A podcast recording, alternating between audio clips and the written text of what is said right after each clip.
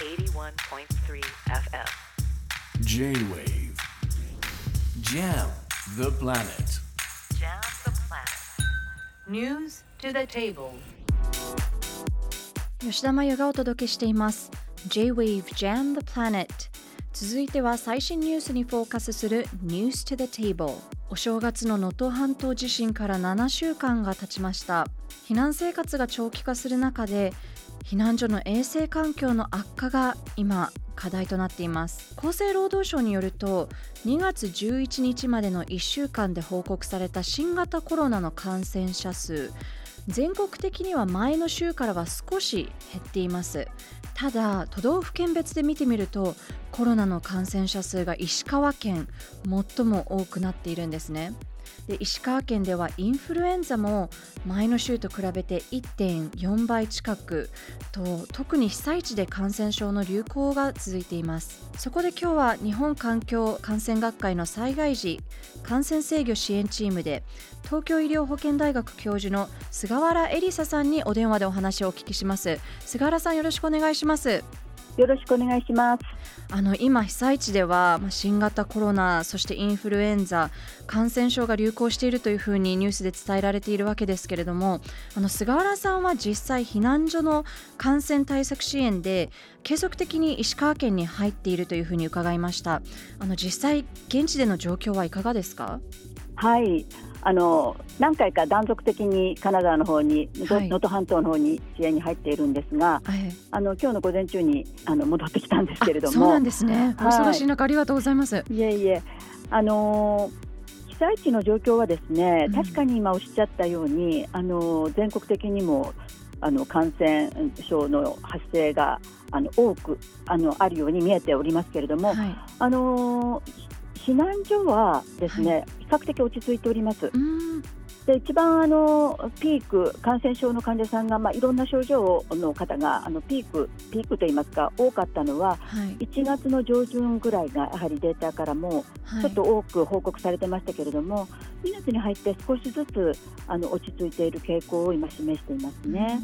なるほど。それは感染症対策っていうのが徹底されてきたっていうのもつながるんですか、そうですね、あの密人々の密集密集している避難所というのも相変わらずあるんですけれども、はい。少しずつそれが解消されていってるっていうのは一つ背景としてあるかなと思います。は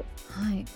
もちろんあのご承知の通りまだ断水も続いている地域もありますし、まだまだ厳しい状況なんですが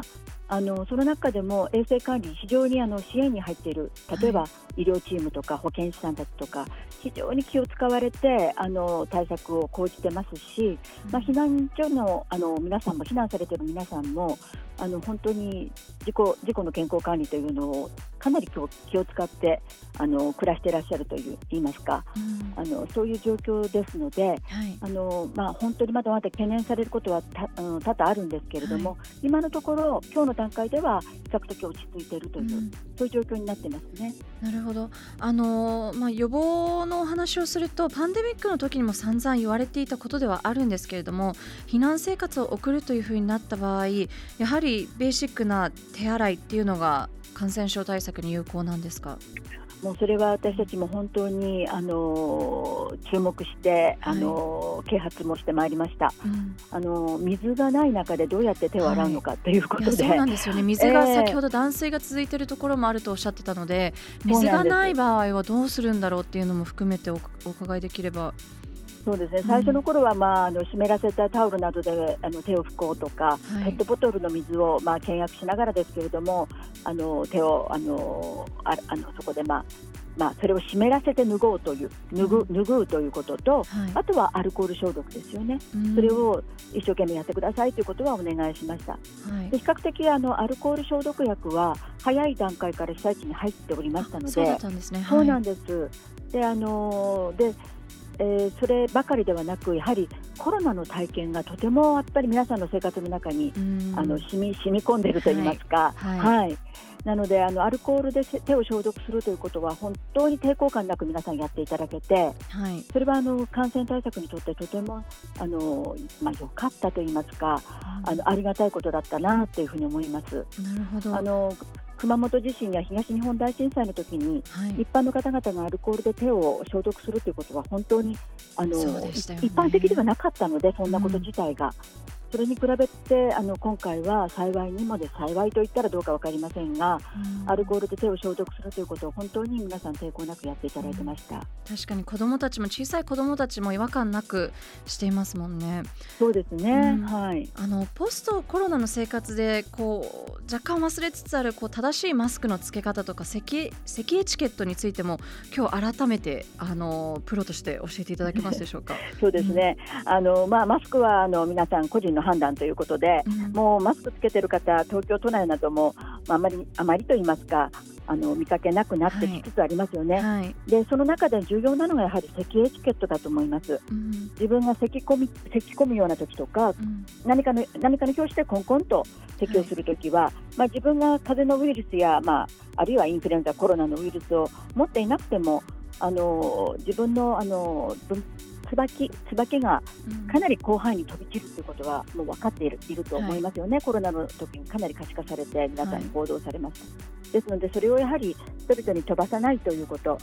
はとても重要で、うん。まあ、ハンカチやティッシュやそういったもので口を塞いで咳をするはい、あるいはくしゃみをするということは、もうぜひあの身につけていただきたいと思います。なるほど。口を裂いて咳をするっていうのは本当に有効なのかなって思いつつも自分でも実践していたんですけどちゃんと有効なんですね。いやー有効だと思いますね、うん。まあ、マスクをこれだけして、マスクをすることによって、あの世界的にも非常にマスクをした、あのマスクをきちんとした国だったと思うんですね、はい。それがやはりコロナのあの激しい蔓延を防げたということにもつながっていると思いますので、はい。あのそういう意味で、まあ、マスクをしましょうということではなく、自分があのそういった咳き込むような時には口を塞ぎましょうという咳エチケットを、うん。あのぜひ実行していただきたいと思いますよね。あとあの被災地ではあのノロウイルスの流あの感染拡大というのも懸念されているんですよね。はい、あのノロウイノロウイルス、まあ、コロナウイルス、新型コロナウイルス、そしてインフルエンザ、うん。その3つの感染症は本当にあの皆さん注意深く、あのあの予防してましたし、まあ、そういった症状のあるかえー被災の方がいらっしゃったら、あの必ずあの対策を講じながら、うん。あの避難所でいただくということをあの徹底してまいりました。特にノロウイルスは、あはい。の下痢や嘔吐いたしますので、はい。あのやっぱりトイレをね